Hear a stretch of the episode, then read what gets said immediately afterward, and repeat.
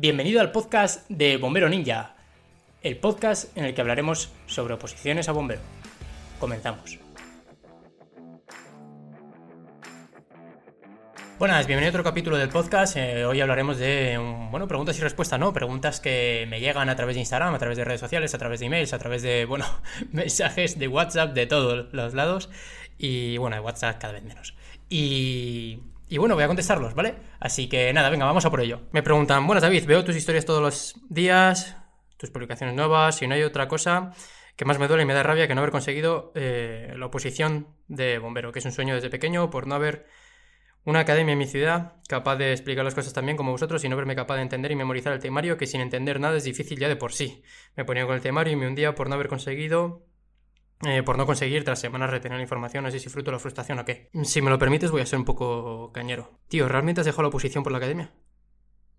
Porque, no sé, tronco, hoy en día eh, hay cientos de academias, hay decenas de academias muy, muy buenas y haciendo un gran papel en, en España.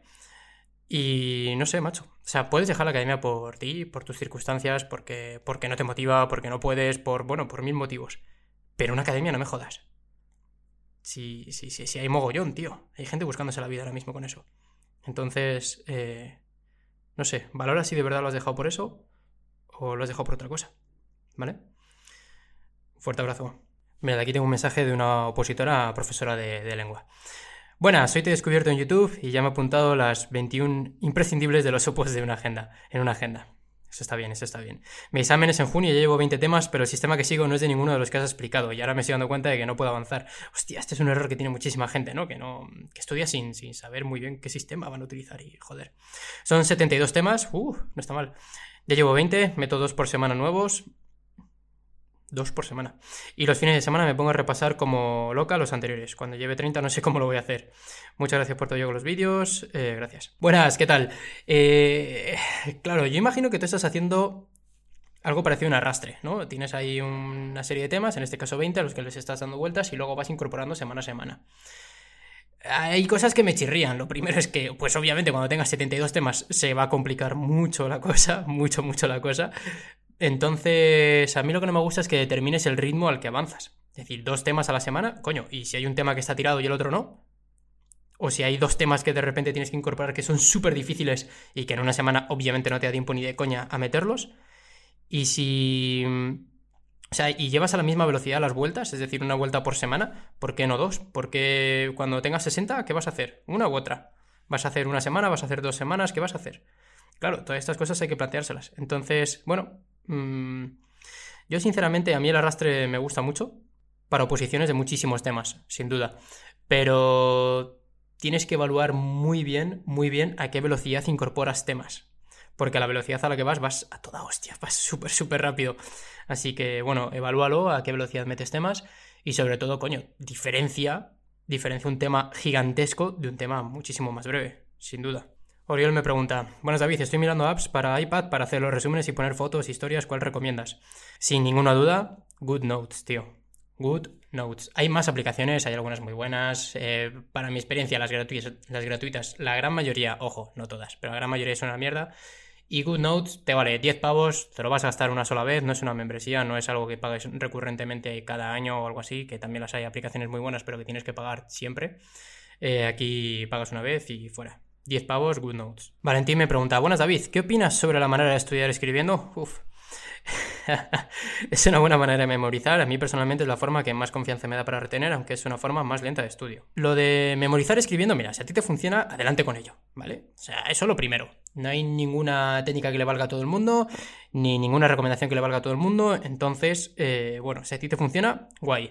Hay una conexión eh, cerebro-humano a la hora de escribir y hace que memorices bastante bien. Entonces eso es real. Ahora, a mí no me gusta nada. Sinceramente. Básicamente porque mmm, pienso más rápido que escribo y memorizo más rápido que escribo.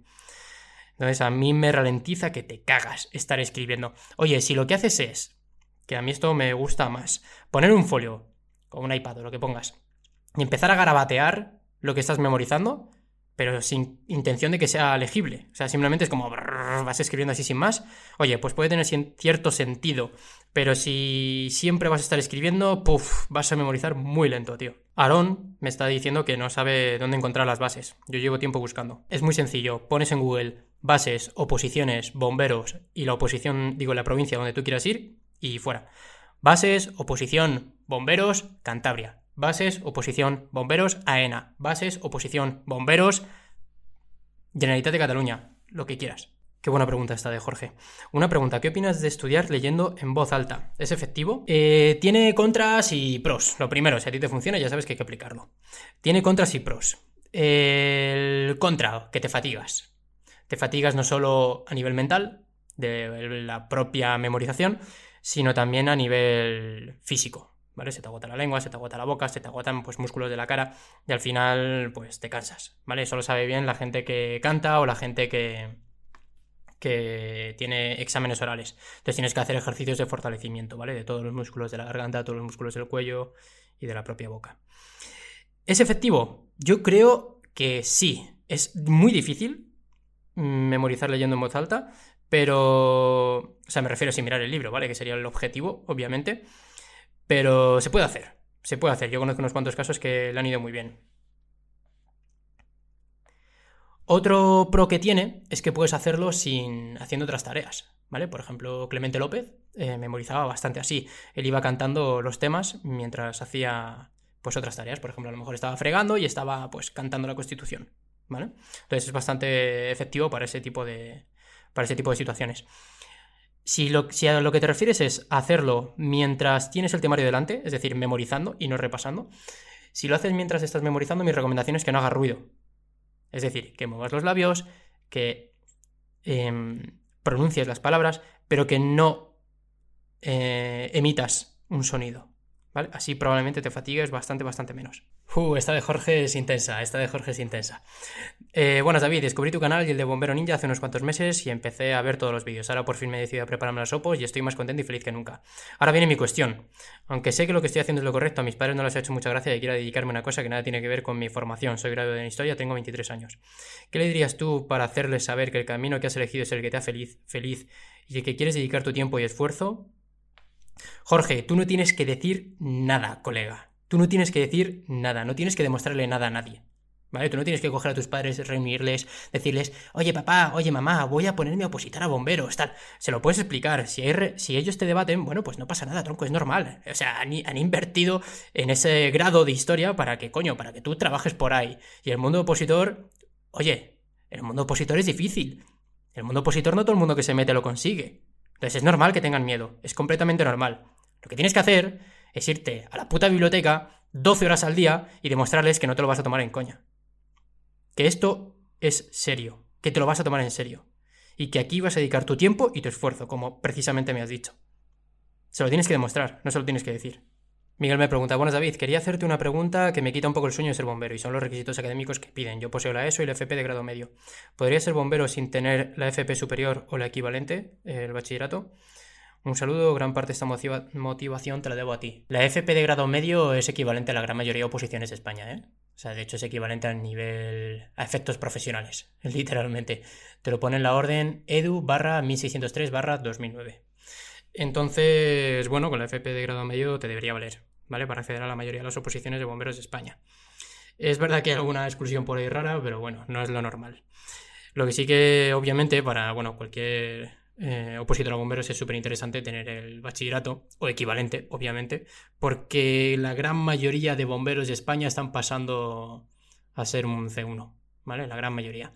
Entonces, bueno, pues te piden, te piden esa titulación. Marcos me pregunta, buenas David, con respecto al tema de estudiar con iPad, ¿hay forma de pasar todos los apuntes en papel fácilmente ocurro del 15 tecleando. No, no, no jodas, no jodas, Marcos, que va, tío. hay aplicaciones, hay un mogollón de aplicaciones que básicamente lo que haces es hacerles una foto y. Y bueno, te escanea el documento que tienes delante, ¿vale? Y te lo convierte en un PDF. O sea que, vamos, tira de ellas sin ninguna duda. De hecho, el propio OneNotes, eh, que es la aplicación que yo normalmente recomiendo para iPad, tiene esta función y funciona de puta madre. Víctor me dice: Buenas, Venía por si me podéis resolver una duda que tengo sobre el tema de opositar. Soy un chico de 18 años cursando el segundo bachillerato de Ciencias Sociales.